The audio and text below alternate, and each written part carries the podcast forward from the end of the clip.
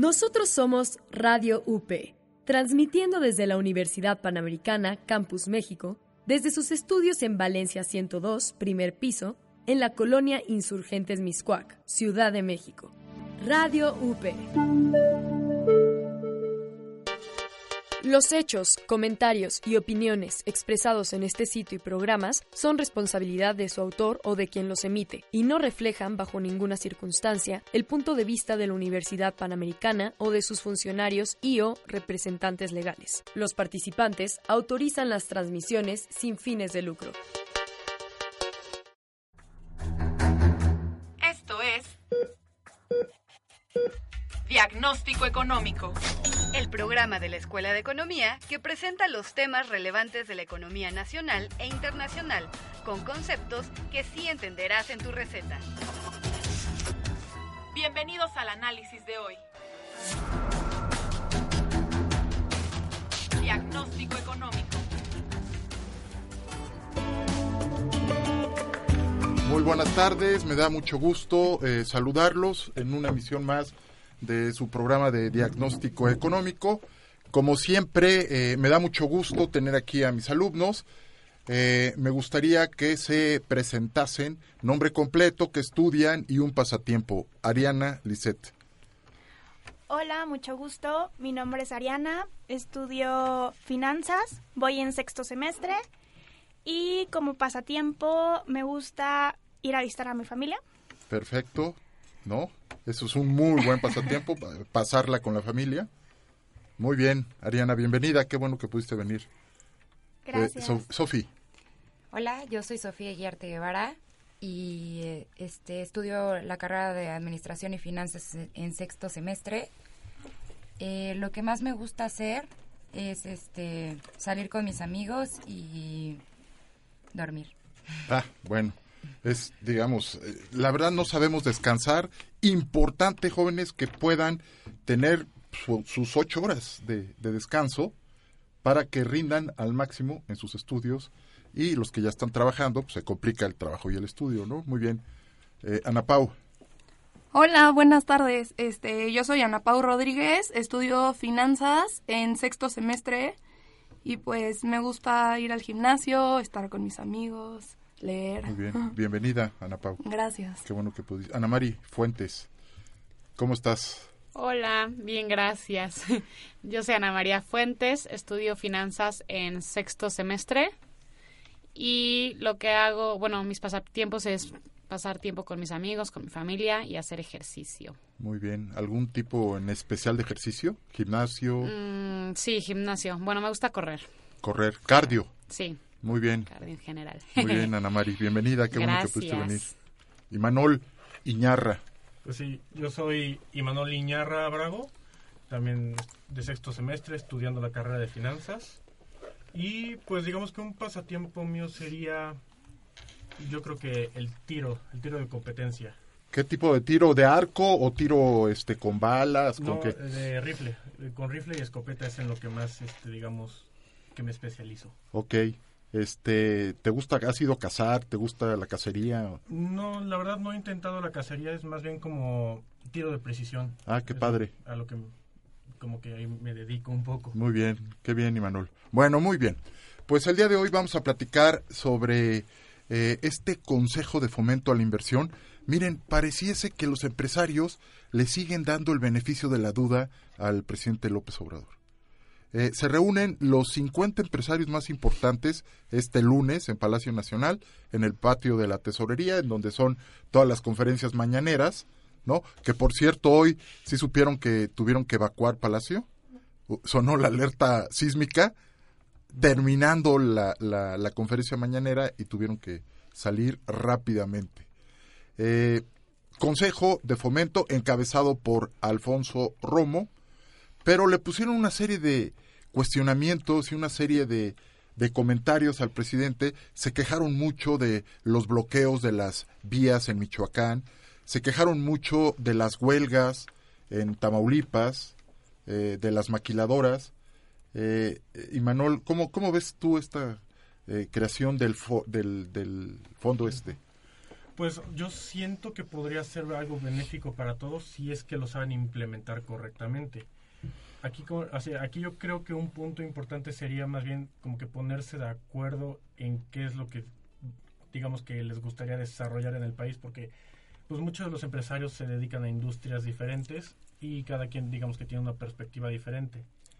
Yo siento que si entre todos podrían ahí como que digamos casi casi que compartir un poquito más luego Uh, no necesariamente digamos este así es digamos que dar como que donaciones y todo eso pero más bien digamos que tratar de enfocarse un poquito más en producción nacional aunque es también parte de lo que se necesita en es- o sea que hablaron en este foro que es pues básicamente que más generación de empleo para más personas. Básicamente decían que en el sur sureste del país que es en donde se necesita más fomento económico. Exacto. Entonces, dice el presidente López Obrador, necesitamos eh, complementarnos, el gobierno y las empresas, unirnos, el sector privado y el sector público, para llegar a un crecimiento de 4%. 4% del Producto Interno Bruto, que a todas luces, jóvenes, pues se ve, se antoja imposible, por lo menos para este año. A lo mucho, eh, eh, pues salió ayer la encuesta Citibanamex. Eh, Ana Pau, ¿tienes el dato de cuánto están esperando de crecimiento para, para este año? Este, tengo los datos del tipo de cambio. Sí. En la encuesta anterior que se hizo el 7 de enero, se esperaba que el tipo de cambio alcanzara niveles de 20 pesos con 17 centavos. Y en la encuesta que se hizo ayer, este, se espera que ese tipo de cambio se aprecie cerrando a 20 pesos. Ok. Menores expectativas de tipo de cambio de los analistas. Miren, esta encuesta, ahora en esta ocasión, eh, fue a 21 analistas de, de, los, de las principales tesorerías de los intermediarios financieros. Se hace cada 15 días, solamente, ya lo hemos comentado en clase, solamente hay dos encuestas importantes. La parte del Banco de México, que es mensual, y la de Citibanamex, que es cada dos semanas. Entonces, pues se van eh, eh, encuestando, se van eh, monitoreando las opiniones de los principales analistas del sistema financiero, y en este caso fueron 21, y de los 21, 13, 13 analistas están esperando que el crecimiento de la economía sea de 1.7%. 1.7 para, para este año, cuando eh, el documento de, de criterios de política económica estaba esperando en diciembre, recuerdan que lo hemos comentado, 2%. Entonces. Eh, por más optimistas que están en este momento a mediados del mes de febrero, ¿no? Ya estamos a 21 de febrero, pues no llegan, o sea, no hay forma de llegar al 2%, ¿no? Entonces el presidente está esperando y que se unan con los empresarios, el gobierno, un 4%. Este año ya no fue posible. ¿Cómo, cómo ven esto? ¿Qué, qué, qué opinan de esto? Pues terrible que no se pueda llegar a ni siquiera al 2% de crecimiento. ¿Qué, qué implicaciones ves, Imanol? Principalmente el- tenemos el problema aquí de Pemex. Eh, pues Pemex, o sea, es, una, es la empresa más grande de México, due- eh, el Estado es dueña de Pemex, pero tiene un déficit de 2 billones de pesos, es una deuda impresionante. Y pues lamentablemente este ahorita con el gobierno actual de cómo fue o sea la retórica, la- ¿no? Que está sí. manejando. Y de cómo pues los tenedores de los bonos no se sienten muy calmados Claro. por todo lo que está pasando ahorita en el país. Y es lógico, ¿no? Es lógico lo que está pasando. Eh, lo que están viendo de lo que está pasando. Sí, claro. Es una empresa, los directivos, el director eh, es un ingeniero agrónomo. El segundo nivel de, de la empresa, junto con el director, están rebasados. Están rebasados por una empresa que de- eh, demanda gente especializada, gente que sepa de finanzas, gente capacitada, gente con una educación especial para manejar una empresa de esa complejidad. Como dices muy bien, Imanol, es la empresa más grande, el principal contribuyente de- del gobierno y, es, y demanda gente pues con una educación sofisticada, con una gran capacidad especializada, no con la retórica de que eh, porque eres mi amigo te voy a poner de director general y eres ingeniero agrónomo, pues no me importa. Lo que me importa es tu lealtad. Eso es terrible, ¿no? Y ahí se ve cómo están rebasados. Eh, ¿Cómo ven esto, este, Yo Ariana, creo que justamente esto que está haciendo ahorita López Obrador con el Consejo para el Fomento de la Inversión es porque está viendo que no van a llegar al 2% que se creía y al ver que esto va a afectar en la economía del país, están viendo la forma, o bueno, quieren llegar al 4% justamente con este implemento de las empresas privadas. Y algo que se me hizo muy interesante es que si agarras, o bueno, si, si incluyes o los integrantes son este personas capacitadas, que son líderes de alguna compañía importante, este, yo creo que sí pueden ayudar a, a poder como complementarse y tener como un, un avance económico mejor. Justamente a un, un personaje importante aquí es Alejandro, Desfacieux, no sé cómo se llama, es francés creo, Ajá.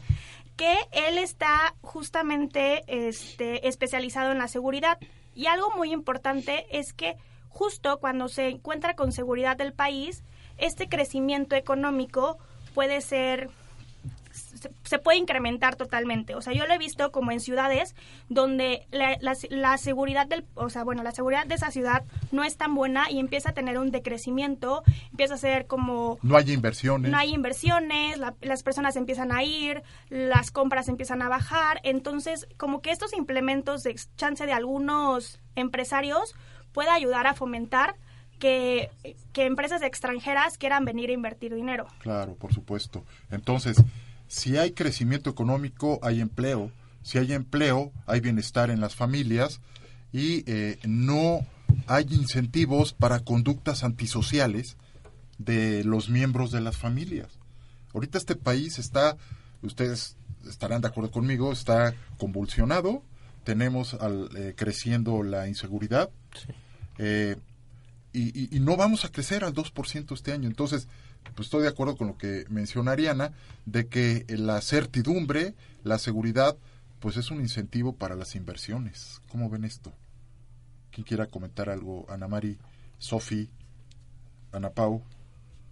Pues sí, claro, claro que es un incentivo la seguridad para las inversiones, porque al final del día la gente que mete su dinero a tu país no quiere que se vaya a ver afectado por alguna, algún asunto de seguridad, que a la hora de transportar mercancía en tus camiones te la roben. Claro, o que te bloqueen las vías, ¿no? Los de la CENTE, que eh, ya está dimensionado el daño que hicieron, 24 mil 24 mil millones de pesos es el daño por haber bloqueado todas las los accesos, ¿no? Lázaro Cárdenas junto con Manzanillo es eh, son los dos puertos más importantes del Pacífico. Por ahí entran insumos, por ahí salen exportaciones de autos y pues lo mantuvieron eh, bloqueado este este acceso y esta salida. Entonces le dijeron, ok, ¿quieres un consejo de fomento a la inversión? Pues danos garantías de que no va a volver a pasar esto de las vías, de que no van a estar eh, extorsionando a los líderes de los sindicatos en Tamaulipas, ¿no? Ya 120 maquiladoras ya cerraron por todo esto de, de que los líderes eh, están, ah, eh, pues, asusando a sus eh, miembros de- del sindicato para que se vayan a huelga. ¿Qué dicen los empresarios? ¿Ah, sí? Pues adiós. Me Yo no salgo voy- del país. Yo no voy a invertir, y Manuel, mejor me voy del país y pongo mi maquiladora, pues la pongo en China, o la pongo en Brasil, o la pongo en, en Estados Unidos, ¿no? En cualquiera de esos países porque pues tienen mínimo tienen unas garantías.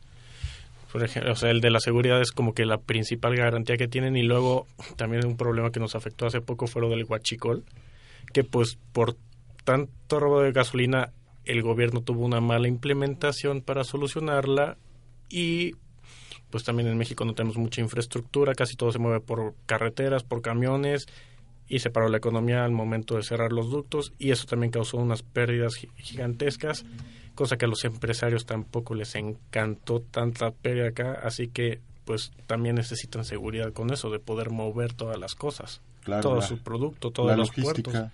la Aquí- logística, ¿no? Los Sí. costos de transporte.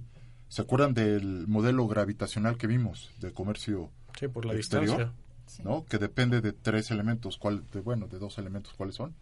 ¿Se acuerdan? El PIB de la economía de cada país y la distancia, ¿no? y la distancia, la logística y los costos de transporte como los elementos que están determinando el comercio entre dos países. ¿De acuerdo? Muy bien. Eh, A nivel internacional, pues, ¿cuáles son los factores que no están permitiendo que México crezca al 2%? Ya no digamos al 4%, al 2%. ¿Se acuerdan de lo que eh, hemos comentado en, en- en- en clase? ¿Cuáles serían, Ana Pau? A nivel internacional, A nivel internacional, lo que nos tenemos está deteniendo, este, las negociaciones entre China y Estados Unidos. importantísimo. ¿Por qué no nos platicas? De hecho, fue parte de su investigación, ¿no? Fue una de las noticias que presentaron. Sí, justo. Pues lo que estamos viendo es que han tenido una serie de negociaciones entre ambos países. Este, no han concluido, o más bien no han dicho al público cuáles han sido las conclusiones de esas negociaciones Eso va a suceder el 3 de marzo. el 3 de marzo y hay un poco de incertidumbre en los mercados por eso. Este, Trump tiene hasta el primero de marzo, si no me equivoco, para dar como su decisión final sobre los aranceles que le va a imponer a China. Exacto. Que eran en un principio 200 mil millones de dólares y pasar aranceles del 10 al 25% para este tipo de bienes que en, mo- en conjunto representan 200 mil millones. Entonces, esa incertidumbre de las negociaciones que se están llevando hoy en día en la ciudad de Washington, pues está eh, pues deteniendo. Hay eh, inversiones que, que están en stand-by mientras no se defina qué va a pasar, ¿no? Mientras tanto, desde diciembre el PIB de Estados Unidos se está desacelerando y está haciendo que se desacelere pues los PIBs de los países emergentes, como nosotros, que somos los principales socios, el 85%, perdón, el 82% de las exportaciones se van a Estados Unidos, de nuestras exportaciones, ¿no? Muy bien, entonces, ese es uno, otro, otro elemento internacional que está deteniendo el comercio y que está deteniendo el crecimiento, Ana Mari. Este, otro ah, es el tema del Brexit. Bueno, a ver, eh, sí, por supuesto. Bueno, pues que, o sea, ahorita están como en todo en ese tema para poder salirse de, pero May está como proponiendo este un plan para salirse de la, o sea, o para permanecer, pero las votaciones, o sea, bueno, siguen votando o haciendo votaciones como simbólicas y entonces como que lo está llevando todo esto a En el Congreso de- Ajá, de- en el del. Reino Unido. Exacto. Y esto lo está llevando a al final la posibilidad, o sea, una posibilidad muy grande de salirse del Brexit a la mala, ya sin Es ningún muy- acuerdo. es muy y- probable que pase. Ajá, ya ni- sin ningún acuerdo ni... Y el deadline es el 29 de El- marzo. Sí. De marzo. Eso fue lo que acordó Bruselas con, eh, con la señora May.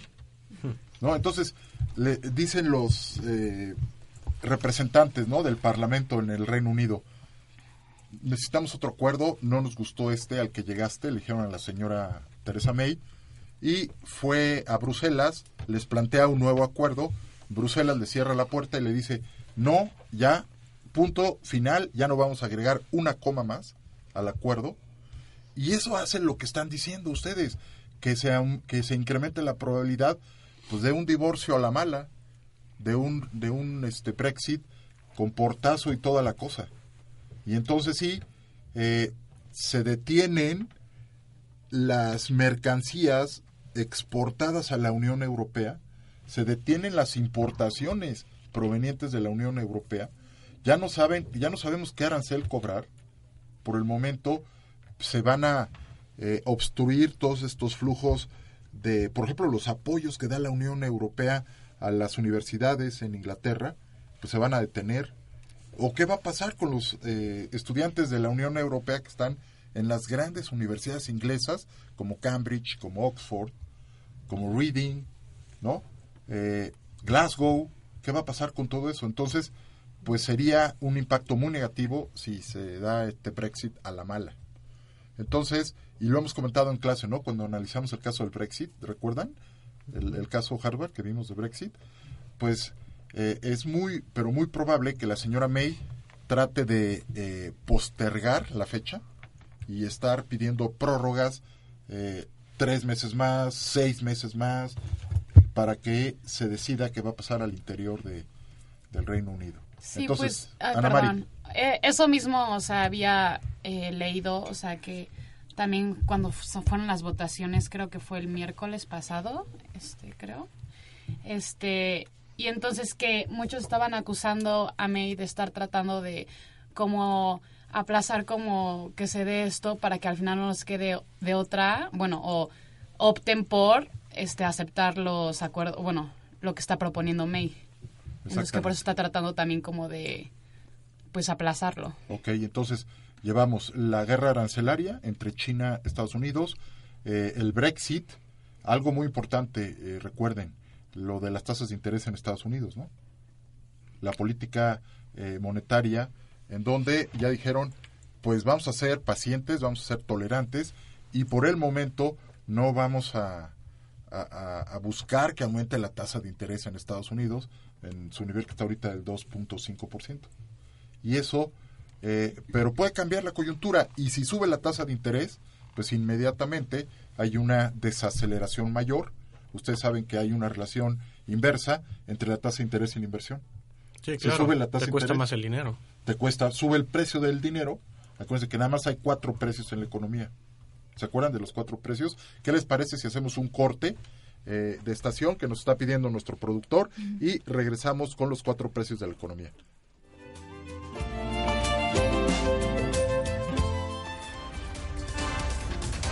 No te vayas. En un momento regresamos con el diagnóstico de la semana.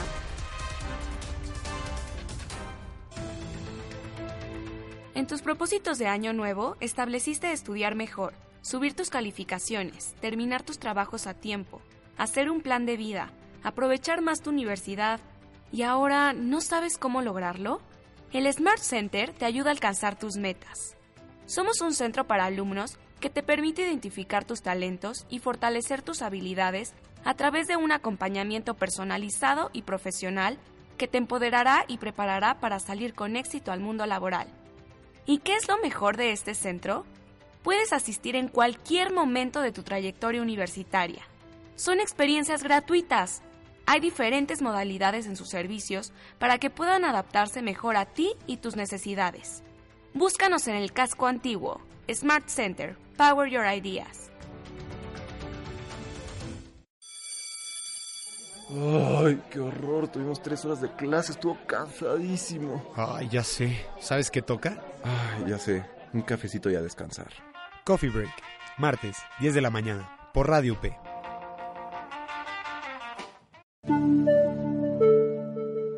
Medios UP en redes sociales. En iTunes, encuéntranos como Medios UP.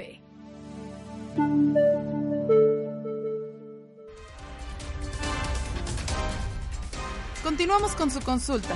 Aquí está su diagnóstico económico. Radiografía económica. Muy bien, estamos aquí de regreso en diagnóstico económico, en la sección de radiografía económica, pero antes tenemos una recomendación de Ana Mari. Bueno, tenemos este los en Medios UP podemos encontrarlo en diferentes redes sociales, como en nuestra página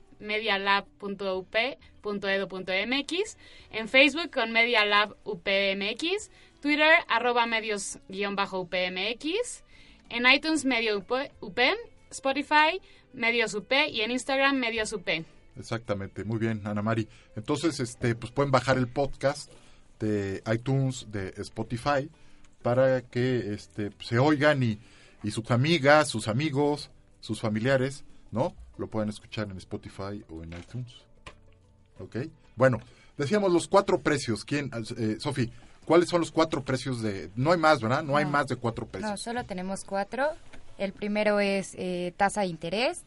Tenemos también salario, el tipo de cambio y por último tenemos el índice, de precio al consumidor. Exactamente, entonces es el precio del trabajo, el precio de la divisa, el precio del dinero y el precio de los bienes y servicios que están condensados en el índice nacional de precios al consumidor.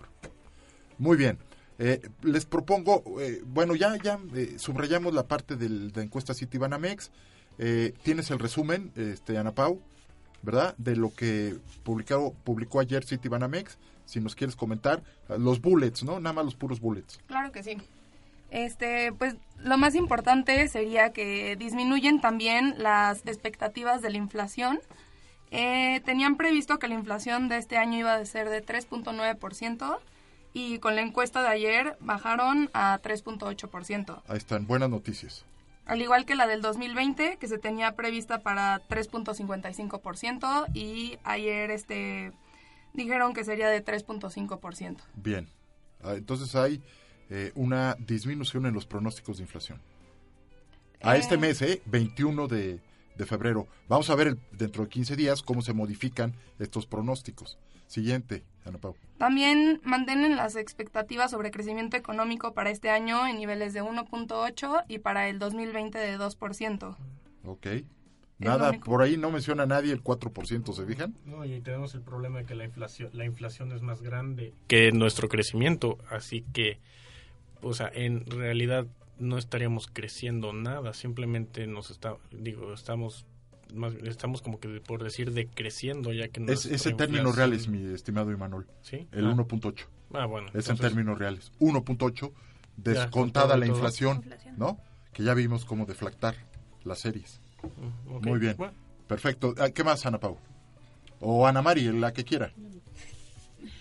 Este, que, este, siento que es un poco iluso también creer que va a llegar hasta el 4%, sobre todo porque lleva 30 años que no crece, bueno, que no crece más del 2%. Promedio. ¿Promedio? 2%. Es un crecimiento mediocre. El Sí, de la y economía luego pues empezamos el año no con el, mejo- no, con el pie izquierdo, más bien. Y, Todos pues, estos problemas, ¿no? Todavía no cumplimos tres meses y, y- y todo lo que se está acumulando, ¿no? El desabasto, la parte de la cancelación del aeropuerto. Otra de las cuestiones que ha dificultado mucho la relación con los empresarios es haber cancelado el aeropuerto. No, no, eso no lo puedes hacer. Eh, iba más del 37% de avance, eh, habías colocado bonos, tenías una eh, fibra E, que es un vehículo financiero para poder este, invertir en infraestructura, y lo cancelas, Ana Pau. ¿Cómo ves esto? Sí, claro, fue una decisión terrible a mi parecer. No solo había involucrados empresas, sino trabajadores, inversionistas y pues una economía por detrás. Este era un aeropuerto que iba a traer bastantes ganancias en términos de turismo y a la- Claro. al mismo tiempo hay salarios, muchas cosas que contribuyen al crecimiento económico y pues dejar a un lado esa inversión y lo que va a generar al futuro se me hace que fue una Mm. mala decisión. Un despropósito. Les recomiendo que se metan a, a- a- a la red y, y chequen el aeropuerto en Singapur, el nuevo aeropuerto de Singapur. Impresionante. Sí, si México quiere ser un país que aspira a lo mejor, necesita tener de las mejores cosas. Una y pues principalmente es una infraestructura Clave. digna, o Clave. sea, donde puedes, digamos que atrapar todo ese mercado que quieres to- que todas las inversiones vengan a ti, porque pues un aeropuerto sería hubiera sido el más importante de toda América Latina este aeropuerto.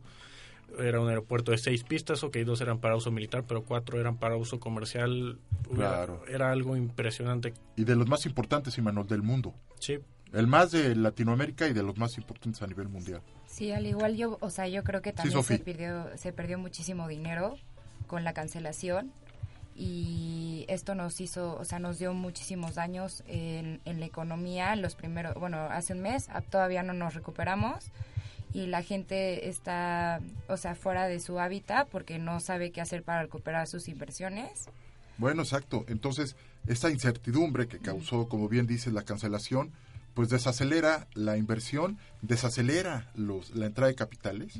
No digo que, que exista una fuga masiva, masiva de capitales, que afortunadamente no ha pasado y esperemos no pase. No, pero es un problema esto de que cancelen un aeropuerto. Un aeropuerto es algo muy importante para un país, sobre todo un, pues, una, o sea, es un proyecto de infraestructura muy grande y que un gobierno te cancele ese proyecto no le das, digamos que un buen visto a los demás inversionistas, porque si ellos van a pensar en invertir en algún proyecto gubernamental a través de una fibra o a través de bonos o a, tra- a través de inversión propia en cualquier cosa, ellos no van a tener la certeza de que el gobierno vaya a querer continuar con ese proyecto.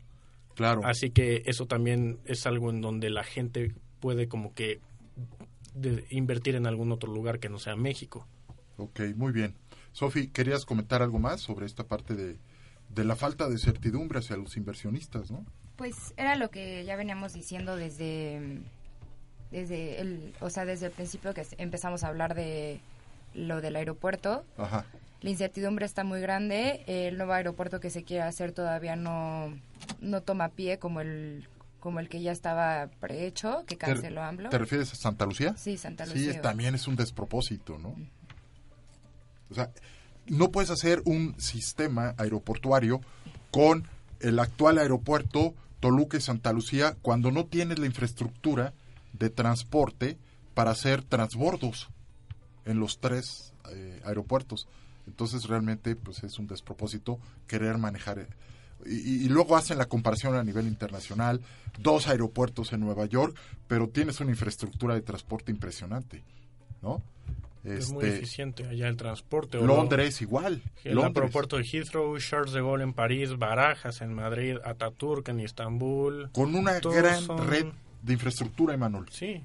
Y aquí no la tenemos, todavía, todavía. Entonces, pues ahí está este el, el error de pensar que Santa Lucía, o como lo dicen los pilotos, que Lucía vaya a sustituir. Así se, se comunican entre ellos, ¿no? Eh, y, y- y bueno, está, está, está complicada esta parte, ¿no? ¿Qué les parece si de las investigaciones que hicieron, ¿no? Eh, por equipos, van este, presentando al- algún tópico, algún tema? que ustedes, Sofi, escoge el que tú quieras de los que investigaste de esta semana, para que nos comentes y, y hagas algunas acotaciones de, la gráfica que, presentaste el día de ayer, ¿no? Que, que tiene muy buenas gráficas, su, su documento de, de PowerPoint, su MDM. Em, eh, como ya veníamos comentando, tenemos una noticia de que eh, Trump llega y dice que si llega a un acuerdo con China, le quitará aranceles.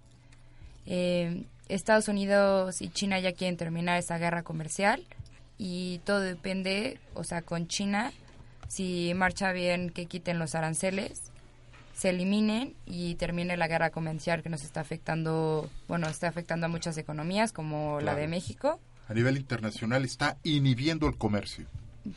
Y, o sea, si no, lo que habíamos comentado es que sufriría una catástrofe y habría un daño mayor en, en- a nivel internacional, como también para el Reino Unido, Sí, por supuesto. y, digo, para China y para Estados Unidos igual. Sí, la gráfica que, que presentaste ahí en tu investigación. ¿a qué se refiere?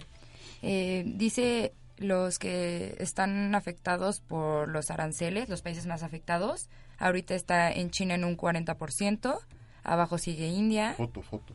eh, Corea del Sur y este ya hasta llegar a Brasil con el 5%.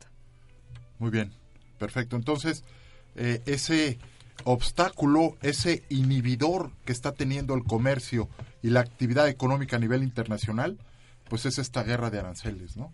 Que esperemos eh, te- eh, existan buenas noticias ahora el primero de, de marzo, ¿no? Pero también sale diciendo el presidente Trump de su reunión en Buenos Aires que él es el presidente arancel y que está dispuesto a seguir usando estos aranceles cuando a la postre está afectando a sus empresas. Porque las empresas americanas que le venden a China, pues dejan de venderle. Están bajando sus ventas. ¿Se acuerdan que se los comenté? Por ejemplo, General Motors, por ejemplo, Steel Lauder, por ejemplo, Tiffany, están dejando de vender eh, como estaban acostumbrados al fin de año en China. Y eso les, le- les va a afectar. Eh, la fábrica de montacargas que está en Pensilvania, que es un indicador muy importante de la dinámica de las manufacturas en, en todo el mundo, está dejando de vender los carritos de montacargas para transportar los containers y también las pilas de los carritos. Se están vendiendo menos. Y eso es un gran indicador de desaceleración económica. Muy bien, Sofi. ¿Quién más? Este, Imanol. Ya, ya veo que tienes ahí este, ya- lista una. Ya estoy aquí preparado. Es acerca del precio de las importaciones en Estados Unidos. Ya suman tres meses a la baja. Y también otro factor es nuestro queri- el querido presidente de nuestro país vecino, el Donald Trump. Digamos que todavía no nos agarra mucho cariño. Y pues todavía sigue diciendo que todo es mejor que se produzca allá en Estados Unidos local y eh, sigue obligando America First. America First y luego los demás así de que Estados Unidos no tiene amigos tiene o sea tiene Intereses. intereses y pues esto nos sigue afectando un poco y por eso entonces ya ya llevamos tres meses a la baja de importaciones de Estados Unidos Y bueno, de sus exportaciones, México es México importa, o sea, ahorita los mayores ganancias de México es de, de las importaciones es de la industria automovilística y autopartes. Ajá, de las exportaciones que hacemos. Ujú. Cosa que pues Estados Unidos está dejando de comprar cada vez menos. Ya hace unos años también como que empujó un poquito a Chevrolet para que no hagas una planta aquí también. Ajá. Ford y todo eso están cerrando plantas, se las están volviendo a abrir en Estados Unidos, cancelando inversiones y pues Hay que evitar, ¿no? Que siga, que, que suceda, por ejemplo, esta planta de San Luis Potosí, ¿no? ujú, ese era el de Del Chevrolet. Focus. Ah, Del Focus, Sí, la de ¿no? Ford. Ajá. La de Focus, de Ford. Muy bien, Sí, y perfecto. pues aquí como vemos en la gráfica va un poquito en picada, así que Muy bien. Ana Mari o, o- gracias, Imanol. O, o Ana Pau, la que quiera. Eh, bueno, yo voy a hablar de la noticia sobre este cómo Trump este declaró declaró este una emergencia nacional. Ya, bueno. El viernes pasado. Exacto. Acuérdense que Trump no está acostumbrado a perder, según él. Entonces, hace todo lo posible por no perder. Los demócratas, la señora Nancy Pelosi, la, la- la líder de los demócratas en la Cámara de Representantes, le dice que no le va a dar los, los recursos para su muro. Y vean lo que hizo el viernes, Ana María. Sí, entonces, o sea, el- no, o sea, el Congreso se niega a darle los recursos que necesita. Él está exigiendo este 1.700 millones de dólares para la construcción de este muro y al negarse, este declara la emergencia nacional, separa el, las operaciones por 45 días, creo que eran. No, no, no. Son, ese es, ese es lo de el, el- el gobierno. Ah, el gobierno. Primero lo cerró para Ajá, presionar para a los poder demócratas. hacer. No Y- reaccionaron los demócratas y declara lo que dices, la emergencia nacional en la frontera. Sí, y ahí pues puede, o sea, igual dice que lo, o sea, lo van a demandar por estar violando la Constitución, pero pues, realmente no le importa porque al final va a ganar. Y con el Estado, este, con la emergencia nacional al final, este, se afirma que se, se va a restribuir el ingreso, el presupuesto militar y entonces así él consigue pues el dinero que quería y fueron como 8 mil millones de dólares. 8 para mil esto. millones. Por haber declarado la emergencia en la frontera, va a conseguir 8 mil millones de dólares. Así es. Eh, díganme si están de acuerdo. Todo esto es con la vista puesta en el 2020, en el 2020, en las elecciones. Es político. Esto es pura política. Él quiere ser el, próximo presidente, se quiere reelegir, por supuesto.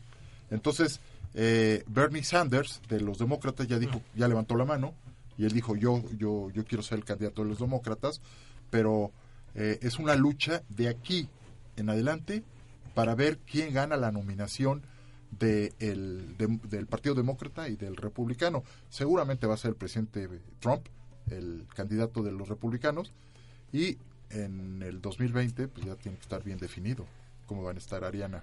Profe, perdón, y a todo esto, este, ¿usted piensa que sí pueda ser reelegido Trump? Excelente pregunta. Es que no está nada escrito, eh, la moneda está en el aire. Todo depende de qué va a pasar con la guerra de aranceles. Todo depende de qué va a pasar con el muro. Acuérdense que la columna vertebral de su campaña fue el muro. Entonces, si no logra cumplir esa promesa de campaña, yo le veo pocas probabilidades. Si Estados Unidos eh, no controla el crecimiento desmedido que venía trayendo desde el año pasado y por lo tanto que puede generar eh, aumentos en los precios, si lo mantiene bien el crecimiento alrededor del 2.8, 2.7, el año pasado crecieron 3 Estados Unidos, este año se espera 2.5. Si así lo mantiene y el próximo igual 2.7, 2.8, una inflación del 2%, ahorita del 2.1, un desempleo, Ariana, de menos del 4%, eh, sí tiene posibilidades. ¿eh? Si eh, se mete a Venezuela, saca a Maduro y es un éxito do- total, eh, va a ser un punto a su favor. De hecho, esto está uniendo a los demócratas y a los republicanos, lo de Venezuela. Hoy en la mañana Maduro cierra la frontera con Brasil y dicen que hoy en la noche o mañana porque ma- mañana se acuerdan que les había comentado del Del concierto. concierto. ¿No? Y él también quiere hacer un concierto. Entonces hay que estar al pendiente porque realmente es peligroso lo que vaya a pasar este fin de semana. Porque, ¿qué quiere hacer? Cerrar también la, la, va a cerrar hoy en la noche o mañana la frontera con Colombia. Y ahí va a ser el concierto, en la frontera de Venezuela y Colombia. Entonces, ¿qué quiere hacer? El pueblo de Venezuela está secuestrado, como estaba Cuba. Lo quiere aislar completamente, cerrar todas las fronteras. Entonces, pues está realmente mal. ¿Y qué dice Trump? ¿Se acuerdan que estuvo en Miami ahora, en, esta semana, y les dijo a los militares venezolanos, pues de una vez ya decídanse, pueden tener una salida digna, van a tener todo, eh, lo que quieran, pero si no lo hacen, lo van a perder todo. O sea, está preparando quizá una intervención militar para sacar a Maduro de ahí, que urge que ya se vaya. El, el pueblo de Venezuela eh, es, es, una tragedia, ¿no? Y con todos los éxodos masivos que ha tenido Venezuela. Terrible. ¿cuánto, terrible. ¿Qué porcentaje de la población se ha ido ya? 10 por, más, de 10, más del 10%, ¿no? Y la economía se ha caído más del 50%. Una inflación de 1.3 millones. 1.3 Más de un millón. 1.300.000% de inflación de, del año pasado. 2000, 18, 18, nada más. Y ahora se espera más. Entonces, Ariana, si, contestando tu pregunta, si tiene éxito en solucionar el problema de Maduro, pues va a ser un punto a su favor. Y en este caso, yo, yo tengo entendido, bueno, ¿Tú cómo Trump dice esto? que en realidad no tiene amigos, que simplemente son por intereses.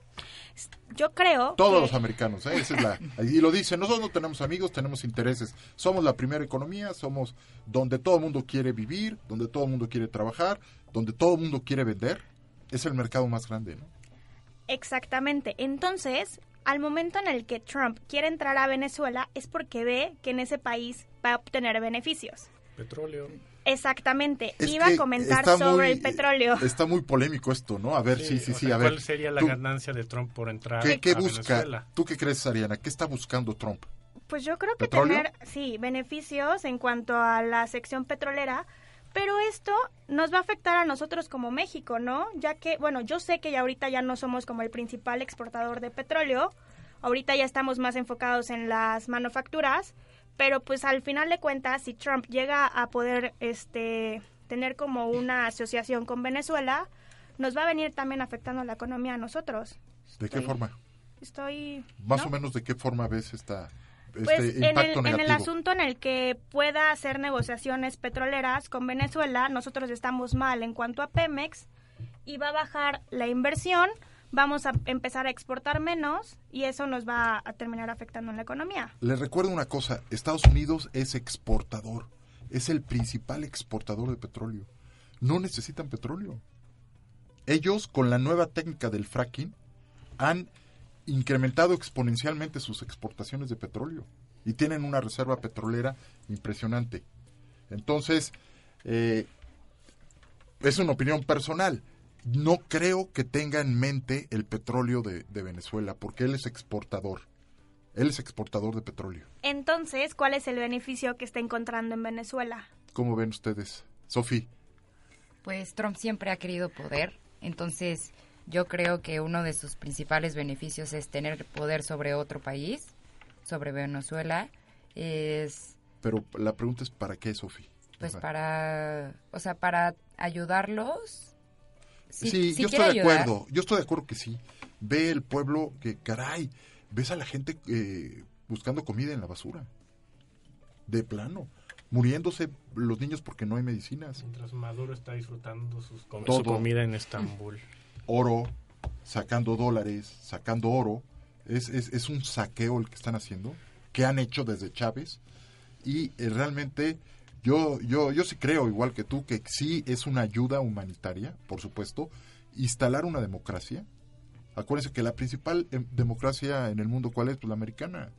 Hay que decirlo claramente. Y no podría ser, o sea, por las personas que todavía apoyan a Maduro, que sería, pues, Bolivia con Evo Morales, pero Putin apoya todavía a Maduro. Ahí, vámonos China al contexto China internacional. apoya a, Ma- a Maduro. Siria. esta- Siria apura, Turquía. Turquía apoya a Maduro. Exacto, Imanol. ¿No sería como más bien ir en contra de ellos, demostrar que Bien. él tiene más poder sobre los demás para actuar sobre Muy, Venezuela? muy interesante lo que estás diciendo. Porque Venezuela rechazó la ayuda humanitaria de Estados Unidos, pero aceptó... Maduro, fue Maduro. Bueno, Maduro rechazó la ayuda humanitaria que le iba a enviar a Estados Unidos, pero di- dijo que iba a recibir cálidamente la ayuda humanitaria que iba a llegar de Rusia. A ver, esto está muy interesante Eso lo que está diciendo lo Imanol. podemos ver así más bien. Vamos a hacer una, una pausa que nos está pidiendo nuestro productor y regresamos con este interesante tema.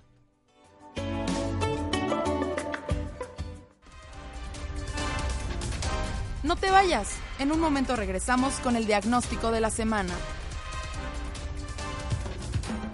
Escucha El Candil de la Casa. Administro, luego existo. Con Liza Monroy y Cecilia Durán. Todos los miércoles a las 10 de la mañana. No puedes perdértelo. Bienvenidos a Sí o No, el noticiero de Media Lab. ¿En serio? Dale más ritmo. Me canso ganso. No, hombre, unos genios. Estamos a, a, a un minuto de aterrizar. A menos, yo como a cinco minutos. El noticiero de Media Lab, donde hablaremos de las noticias más importantes del día generadas en la cuarta transformación en compañía de Sergio Sánchez. Todos los días, de lunes a viernes, en punto de las 4 de la tarde, por Media Lab. Ay, qué horror. Tuvimos tres horas de clase. Estuvo cansadísimo. Ay, ya sé. ¿Sabes qué toca? Ay, ya sé. Un cafecito y a descansar. Coffee Break. Martes, 10 de la mañana. Por Radio UP.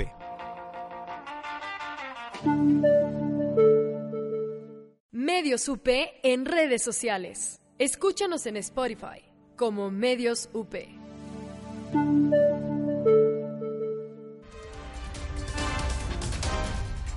Continuamos con su consulta. Aquí está su diagnóstico económico. Signos vitales. Estamos aquí de regreso en la sección de signos vitales. Estábamos hablando en el, en el intermedio de, eh, comentaba Simanol, que eh, pues es quizá el inicio de una nueva guerra fría y que se está contrapunteando pues a nivel internacional con, ¿quién decías? Sería Estados Unidos contra China, que sería China y Rusia, que serían los principales eh, o los más potentes que ahorita países que apoyan a Maduro. Porque digo, Bolivia, pues lo que es Bolivia, no es por Sí, no, demérito, pero pero, no cuenta. A ver. Bolivia en este Aquí sentido no cuenta. Estamos hablando, estamos de, las hablando- de las potencias mundiales. Estamos hablando de las dos grandes potencias, ¿no? Estados Unidos. de Estados Unidos, China, China y de Rusia, Rusia que ¿no? son pues los que casi los que dominan al mundo en este sentido. Bueno, Rusia no, pero sí es hegemónico en la parte de la intermediación de Asia con Europa. Él quiere ser el intermediario, el vocero de Asia en Europa.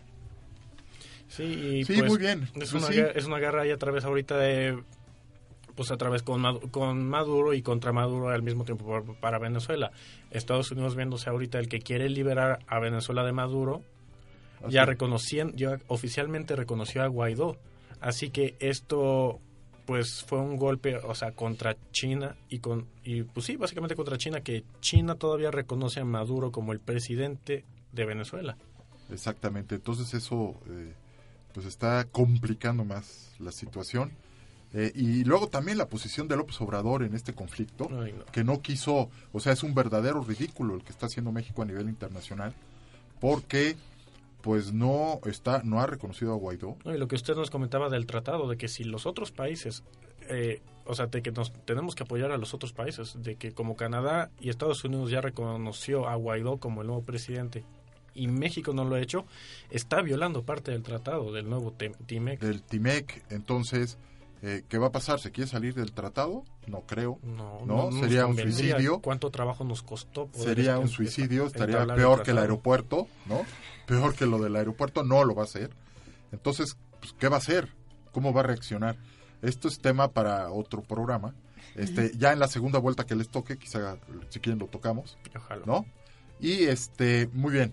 Eh, Ana Pau, tienes ahí también te tengo este ya detectada que tienes una gráfica interesante ahí. Sí, claro. Tengo un mapa sobre los países que apoyan a Guaidó y aquellos países que apoyan a, A a ver, Maduro. Ok. Como dijo Imanol, eran Rusia, China Irán, Siria y Turquía los que apoyan a Maduro. Sí. Y Bolivia. Sí. México pues no ha mostrado ninguna postura de sí y no. Una neutralidad eh, criticable, ¿no? No Pero somos Suiza. los países fuertes que apoyan a Guaidó, pues Estados Unidos, los países de Latinoamérica y la Unión Europea. Claro. Y Canadá. Y Canadá, exacto. Importante, ¿no? Entonces, pues es Maduro contra el mundo y este y, y no se va a salir. Lo van a tener que sacar de alguna forma. Las buenas o, O, las malas. o por las malas y, y más bien va a ser por las malas. ¿No? Eso es lo que yo, yo creo. Bueno, muy bien, pues ya nos estamos acercando al final de, de nuestro programa del, del día de hoy en esta temporada 9, ¿no? Es, todos los podcasts lo pueden, los pueden bajar de, de Spotify. Yo soy Gabriel Pérez del Peral y pues este muchas gracias alumnos por venir y eh, yo los espero el próximo jueves a las 13 horas en su programa de diagnóstico económico.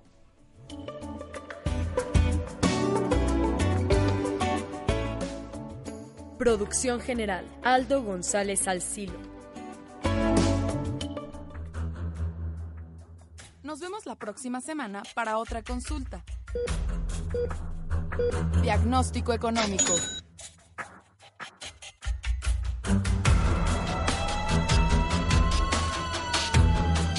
Nosotros somos Media Lab de la Universidad Panamericana.